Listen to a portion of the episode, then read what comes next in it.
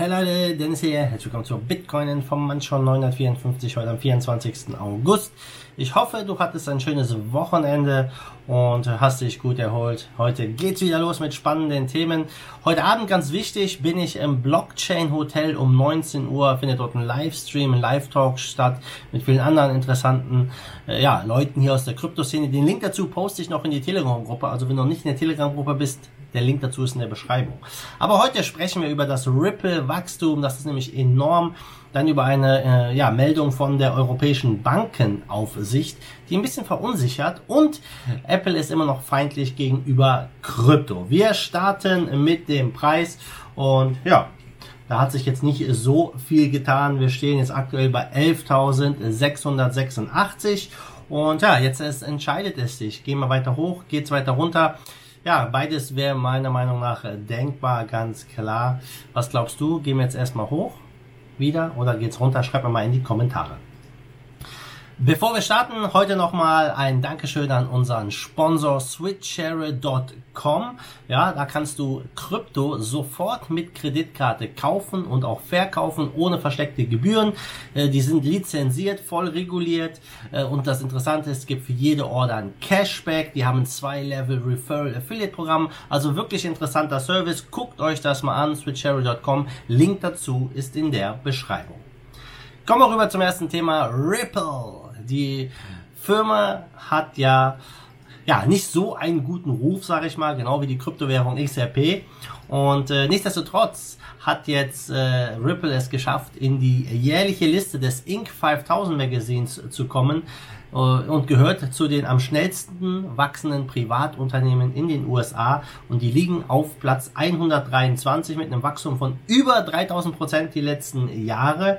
Ja, und seit der Einführung 2012 hat sich Ripple ja zum Ziel gesetzt, die Zahlungsinfrastruktur von Banken vor allem durch den Einsatz von XRP zu modernisieren und es einfach äh, dort zu erleichtern, Gelder kostengünstig in die ganze Welt zu senden und auch natürlich zu empfangen. Ähm, hat das geklappt? Ja, mehr oder weniger, sage ich mal. Die haben ähm, über 300 Kunden äh, aus dem Bankensektor und äh, haben verschiedene Finanzierungsrunden schon abgeschlossen. Die letzte Ende 2019 über 200 Millionen Dollar und haben mittlerweile eine Bewertung von über 10 Milliarden, also nicht schlecht. Ripple würde ich mal sagen.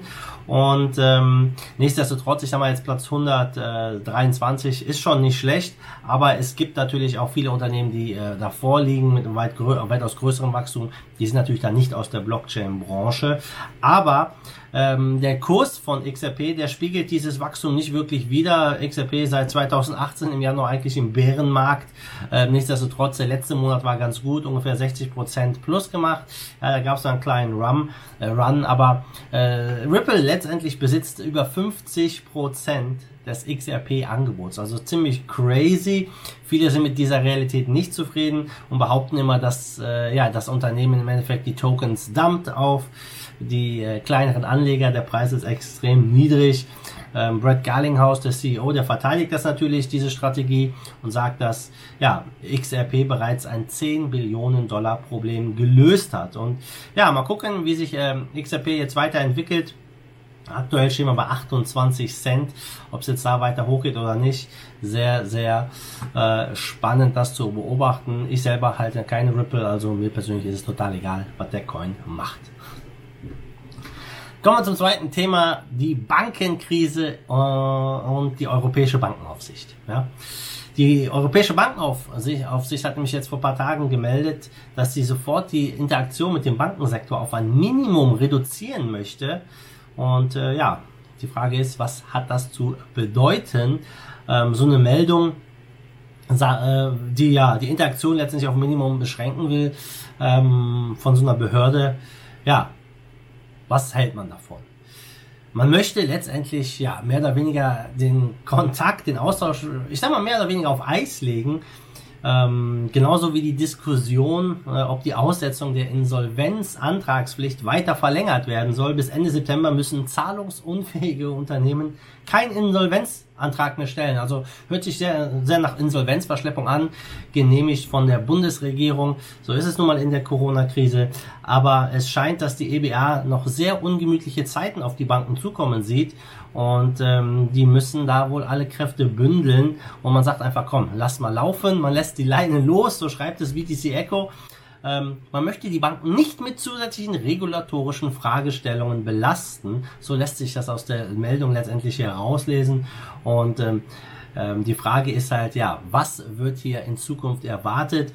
Man äh, testet ja gerade die zweite Corona-Welle herbei, man fährt, äh, expandiert die Tests und hat dementsprechend mehr positive Tests, um dann weiteren Lockdown vielleicht zu beschließen. Wer weiß, das ist auf jeden Fall ziemlich crazy, was die Politik da wieder macht.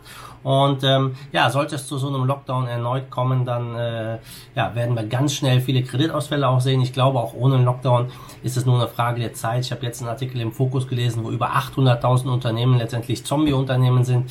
Also es sieht übel aus in der Wirtschaft und ähm, ja, der Ernst der Lage scheint den Behörden und Politik irgendwie bewusst zu sein. Auf der einen Seite, auf der anderen Seite vielleicht auch doch nicht schwer zu sagen, was da letztendlich ist. Aber ähm, diese ganze Krise, die hat wirklich noch gar nicht begonnen, liebe Leute. Ähm, das kommt nächstes Jahr alles auf uns noch zu. Und dann kann man natürlich schön das Ganze auf Corona schieben, wobei Corona eigentlich äh, nichts damit zu tun hat, sondern einfach nur die Maßnahmen der Politik, die dazu geführt haben. Aber äh, letztendlich ist Corona nur der Brandbeschleuniger meiner Meinung nach von einem kranken kranken Finanzsystem, was so oder so am Ende angelangt ist. Und ja, mit Corona kann man einfach mal die Weltwirtschaft gegen die Wand fahren, um ein neues System zu installieren. Und wir werden sehen, was dann wirklich hier passiert, ob der Euro es überlebt, der Dollar. Ja, viele sind da nicht so optimistisch. Und ja, gerade in solchen Zeiten könnte es natürlich äh, spannend werden, äh, in Sachwerte zu investieren. Gold, natürlich Bitcoin und Krypto, gar keine Frage, äh, weil sie einfach eine Risikoabsicherung im Portfolio darstellen. Und sollte zum Beispiel ja, die Leute äh, jetzt ihre Kredite nicht mehr bedienen können, dann könnte das zu einer Bankenkrise führen. Und das äh, ja vielleicht dann wieder eine Rettung durch den Steuerzahler äh, letztendlich da hier ansteht. Wer weiß, wer weiß, es wird meiner Meinung nach auf jeden Fall zu weiteren Destabilisierungen der Volkswirtschaften kommen weltweit und den dazugehörigen Fiat-Währungen. Und die einzige Rettung ist Gelddrucken, Gelddrucken, Gelddrucken. Und ähm, ja, das kann eigentlich nur gut sein für den Bitcoin, aber äh, für die Wirtschaft um uns herum, glaube ich, sieht es nicht so rosig aus. Also ich glaube, wir stehen sehr, sehr turbulenten Zeiten in Zukunft gegenüber. Ja, kommen wir zum dritten Thema, nämlich Coinbase. Ähm, Coinbase und Apple, die haben ja keine tolle Beziehung, sage ich mal. Äh, Coinbase hat ihre Kunden, äh, die Kunden schon mal gewarnt, dass sie vielleicht äh, die App runternehmen müssen oder eine App vom äh, Apple Store. Und äh, Coinbase CEO Brian Armstrong hat gesagt, dass Apple weiterhin bestimmte Funktionalitäten in den Apps blockiert, äh, wenn es um Kryptowährungen geht. Äh, und dass Apple restriktiv und feindlich gegenüber Kryptowährungen in den letzten Jahren war. Sie blockieren halt, wie gesagt, bestimmte Funktionalitäten, äh, zum Beispiel auch, dass man bestimmte Aufgaben macht und dafür Kryptowährungen erhält, das ist blockiert, so äh, Coinbase CEO Brian Armstrong. Und ähm, ja, es scheint da, dass äh, Apple nicht wirklich da auf den Zug aufspringt. Wir haben ja auch jetzt äh, in, diesen App Store, vielleicht habt ihr das mitbekommen, eine recht heftige Diskussion gehabt mit Epic Games die da auch äh, ja sich beschwert hatten äh, über diese ganzen Geschichte. Was da im Einzelnen passiert ist, das weiß ich jetzt nicht. Bin jetzt nicht so in der Spielebranche aktiv, aber ähm, Apple hat hier das Monopol, gar keine Frage, und die können machen, was sie wollen, und die Leute müssen sich anpassen, ob das jetzt fair ist oder nicht. So ist es nun mal. Deswegen brauchen wir ganz klar eine dezentralisiertere Welt.